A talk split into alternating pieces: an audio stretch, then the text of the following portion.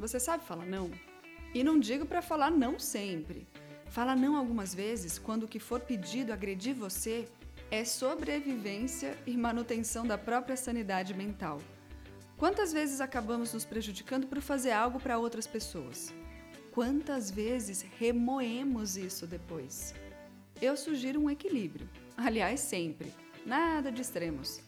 Tem gente como eu que tem dificuldade em falar não por diversas razões e por diversos defeitos também. Mas a questão aqui é não se prejudicar. É saber dosar tudo. Vamos tentar? Um beijo!